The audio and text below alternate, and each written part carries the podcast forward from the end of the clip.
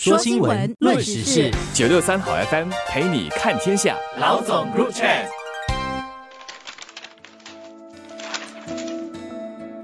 我是联合早报的吴新慧。大家好，我是联合早报的王彼得。最近引起争议的就是华侨银行推出的一种新的防范措施，它能够侦测到客户的手机，如果装有非官方的应用的话。就会禁止客户使用华侨银行的应用。这个新措施当然是为了进一步保护客户免受恶意软件入侵手机的一种方法，但是呢，却引起一些人觉得这是干预自由和侵犯隐私。新加坡银行工会已经出面澄清，华侨银行的这个新措施是不会监控客户手机的，所以要大家放心。金融管理局也对这个新措施表示支持，认为这种安全措施虽然给客户带来不便，但是对于维护数码银行服务的安全是必要的。说今天这个课题前，先谈上个月的一则啊相关的新闻，当做背景。根据一家全球网安公司的报告，今年第一季度遭到恶意软件攻击最多的三个国家，依次为新加坡。巴西和日本，然后是第二季度，还是新加坡受到攻击最多，其次是韩国和肯尼亚。新闻没说是比例上还是绝对数字上，新加坡被排到第一位。但不管你怎么解读，都是挺可怕的数据。我其实特别关注为什么新加坡这么不安全，不知道报告有没有总结出原因。新闻里并没有这方面的信息。但显然，连着两个季度都是全球被恶意软件攻击最多的国家，根源一定是系统性的。我只能姑且乐观地认为，报告提供的是被攻击的次数，而不等同于成功率，也就是希望受害的比率，尤其是总人数，不是全球最多的。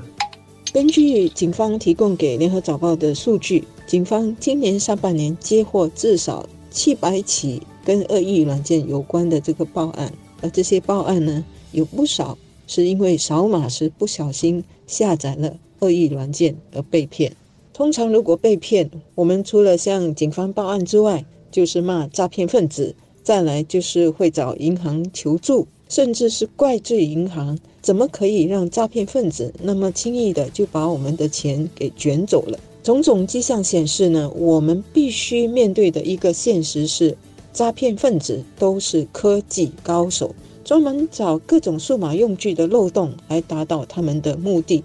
即使不用科技，也会用心理战术来骗我们的大钱小钱。所以，从监管机构到金融机构，再到企业，大家都是防不胜防，所以也一直在做各种防范措施。但是措施多了，我们作为客户和消费者，心里也会很烦。只是呢，这些不方便还有干预隐私的代价，如果能够换来比较安全的交易，以及让我们存在银行里的钱比较安全的话，还是值得的。网络变得越来越不安全，各种诈骗手法层出不穷。除了公众受害、损失了钱财，长此以往，社会也会因为信任被慢慢侵蚀而无法有效和谐的运转。大家互相防着，对一切半信半疑。我们做什么事都得支付更多的啊有形和无形的成本。如今连个人的隐私都要多少牺牲一些了。我知道有人很在乎自己的隐私，对华侨银行能够探测出你的非官方应用下载，由此可以暂时禁止你使用银行的应用，很不以为然，甚至强烈反对。但经管局都认可了，说尽管会给客户带来一些不便。但对于维护电子银行服务的安全和信心是有必要的。估计下来，其他银行也会跟进，由不得你选择，除非你从此不再使用银行的应用。隐私确实很重要，但看到那么多人被恶意软件攻击，或上了钓鱼的套路，毕生积蓄一夜间就被转走，当中可能有你的朋友、身边的人，甚至你自己，你维护隐私的立场多少会动摇，变得不那么坚定吧。不过都说了，诈骗分子都是科技钻漏洞和心理战术的高手。我们不能因为金融机构和企业推出各种防诈措施就松懈下来，我们自己还是要时时提高警惕，别上当。在扫描或者点击任何东西之前，最好再看清楚二维码或者是广告上有没有附上其他来历不明的应用。好看的东西，我们先别轻易的心动，否则一心动了，跟着也手动下载，就可能掉入诈骗分子的圈套了。现在生活中一切都有假的，到处都有人在骗钱，老人容易上当，年轻人被骗的也不在少数，甚至可能还更多。我做新闻就很清楚，过去是每隔几个星期会有诈骗案的新闻。现在是每隔几天就有多少人受骗，总体损失金额几百万、几千万，或者涉案者被抓，而且一抓就是几百个的新闻。我们写新闻不过是一个记者两三个小时的功夫，但你想承接几百人的报案，然后开展调查，通过行动把几百人抓拿归案，然后再定罪，到最后端把那么多人关进监狱，得投入多少的执法资源，真的难以想象。